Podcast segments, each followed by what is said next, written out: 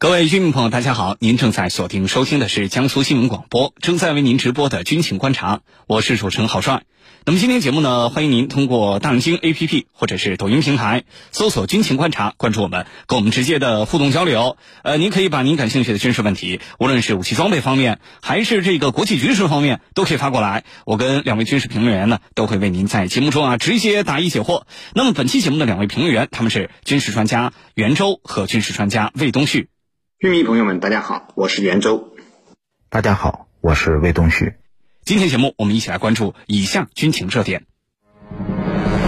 以色列总理内塔尼亚胡表示，以军在加沙地带的行动将继续。现在判断临时停火协议是否会达成，还为时过早。哈以停火谈判是不是陷入僵局？乌克兰总统泽连斯基近日访问沙特，是去拉拢沙特站队乌克兰吗？沙特会是什么态度？土耳其与西班牙就合作建造新型航母达成协议，对于土耳其来说，航母的重要性有多大？军情观察为您详细解读。首先来说，以色列方面，根据《环球时报》援引以色列媒体报道，当地时间二月二十九号晚，以色列总理内塔尼亚胡召开了新闻发布会。他说，以军在加沙地带的行动将继续进行下去，直到所谓取得全面胜利。内塔尼亚胡说，尽管国际社会施加给以色列要求停战的这个压力越来越大，但是他会抵制这些压力，这是他说的。那么内塔尼亚胡还表示，以色列正在尽一切努力营救被扣押人员，但现在判断临时停火协议是否达成还为时过早。无论何时，以色列不会屈服于哈马斯的要求，以色列决心解救所有的被扣押人员。此外呢，对于执政联盟内部有人希望举行大选，内塔尼亚胡则说，如果发生这样情况，那意味着冲突的结束和以色列的失败。呃，魏老师，我们最近确实看到了传出了巴以双方的可能达成的临时停火协议，要停战四十天。那么内塔尼亚胡现在又做这样的表态，是不是说这个四十天的临时停火达不成了呢？双方谈判陷入僵局了呢？怎么解读？好的。对于巴勒斯坦方面，现在内塔尼亚胡政府的态度还是比较强硬的，因为现在呢，在内塔尼亚胡看来，以色列的军事行动并没有实现所有的目标。首先呢，还是要持续的针对加沙地带展开军事行动。那么，加沙地带北部大规模的军事行动基本上已经结束了，只有一些零星的战斗。那么现在呢，以色列国防军的这个进攻的重点，或者说围剿的重点，变成了加沙南部的一些主要的城市，尤其是和埃及邻近的这样的一个区域。因为以色列国防军和情报机构评估，很多的哈马斯的。武装人员现在呢，还是藏匿在加沙地带南部的啊这样的一些环境非常复杂的这个区域内，所以呢，以色列军队的这个行动呢，还是要持续，要继续的进行围剿，要破坏呃哈马斯组织的啊这样的一个架构和体系，要破坏加沙南部地带，尤其是靠近埃及的这样的一些地道网络啊，主要是要阻止呃。从外部流入到加沙区域内的这样的一些武器装备，包括物资，呃，除此之外呢，现在针对黎巴嫩方向，以色列也有一些啊这种进攻性的动作，那么会不断的进行空袭，然后呢，也会针对黎巴嫩的真主党进行一定程度的打击。那么现在对于内塔尼亚胡而言，最重要的任务，那么呃有两个。第一个呢，就是针对哈马斯的武装组织进行进一步的摧毁；还有一个呢，就是要尽快的去解救哈马斯手中他的这些被扣押的人员，因为他必须要给以色列的民众一个交代。在新一轮巴以冲突爆发之后，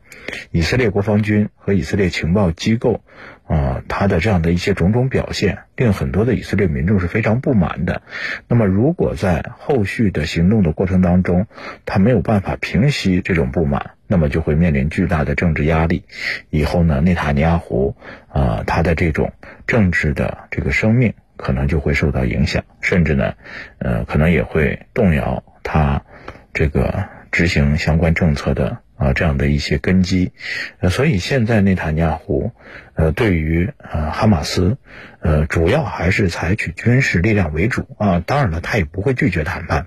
但是呢，他会为谈判设置很多的苛刻条件，比如说哈马斯这个组织要全方位的投降，要接受以色列提出的所有的条件，还要释放所有被扣押的人员。但是对于哈马斯而言，他不可能彻底的向以色列屈服，因为这也会动摇他的民意支持。与此同时呢，呃，他们手中的这种被扣押的人员也会令以色列在采取军事行动的时候投鼠忌器。所以现在还是处于博弈和较量的阶段，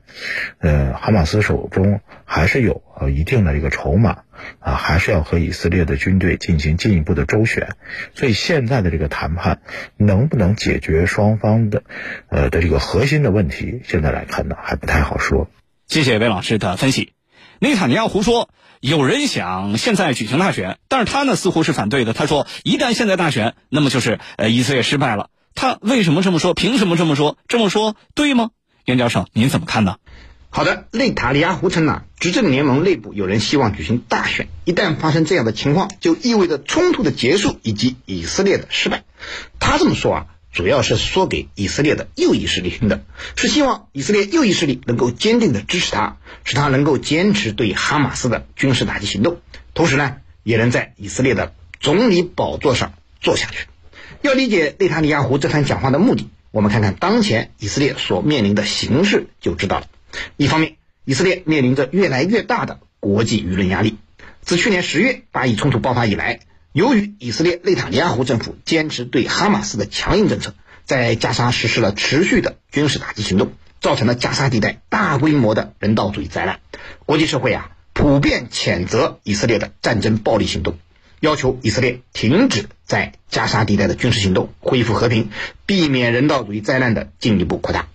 值得一提的是，据美国《纽约时报》报道，当地时间周日下午，一名身穿迷彩服、自称是美国空军现役军官的男子，竟然在位于美国首都华盛顿的以色列驻美国大使馆前点燃了自己。这名美国大兵是用自焚的方式来抗议以色列在加沙地带非人道主义的。屠杀行为，由此可见，以色列在加沙地带无差别的军事打击行动已经引发众怒，到了不得不给国际社会一个积极回应的地步。而另一方面呢，以色列内部也出现了明显不同的声音。本轮巴以冲突爆发至今已经快五个月了，以色列动用了几十万大军，企图一劳永逸地解决哈马斯武装袭击的问题。然而，以色列不仅没有达成消灭哈马斯的目标，更没有能够成功的解救。所有被哈马斯扣押的人质。那么在这种情况下，以色列国内对政府发动的这场军事行动的质疑之声不断。以色列内部不仅出现了要求内塔尼亚胡停止军事行动、实现巴以停火的呼声，更有要内塔尼亚胡下台的要求。那么，以色列的特拉维夫二十四日晚就爆发了大规模的反政府抗议活动，最终演变为骚乱。那么，抗议者中呢？很多人要求内塔尼亚胡下台，并举行新的选举，因为只有让强硬的内塔尼亚胡下台，以色列才有可能和哈马斯实现停火，从而解救被扣押的人质。那么在这种情况下，为了能够继续担任总理，内塔尼亚胡自然只能向支持自己的人求助，所以他反复强调，重新选举意味着冲突的结束和以色列的失败，而要避免这种情况的发生，方法很简单。就是支持他领导以色列继续这场针对哈马斯的战争，而赢得以色列右翼支持的他，就又能够在以色列总理的宝座上继续待下去了。主持人，谢谢袁教授的分析。呃，应该说内塔尼亚胡最新的表态啊，我觉得没有什么新鲜的地方 啊，就无非是坚持一定要全面胜利，一定要全面摧毁哈马斯，不然绝不收兵。呃，关于这个临时停火的协议，他的表态也算不上积极。还是之前的这种相对冷淡或者说消极的一个呃一个状态，呃，那么我觉得这样的情况呢，也给可能的临时停火协议的达成蒙上了一层阴影。这里是江苏新闻广播军情观察，稍事休息，一会儿的好帅继续为您关注俄乌方向的最新动向。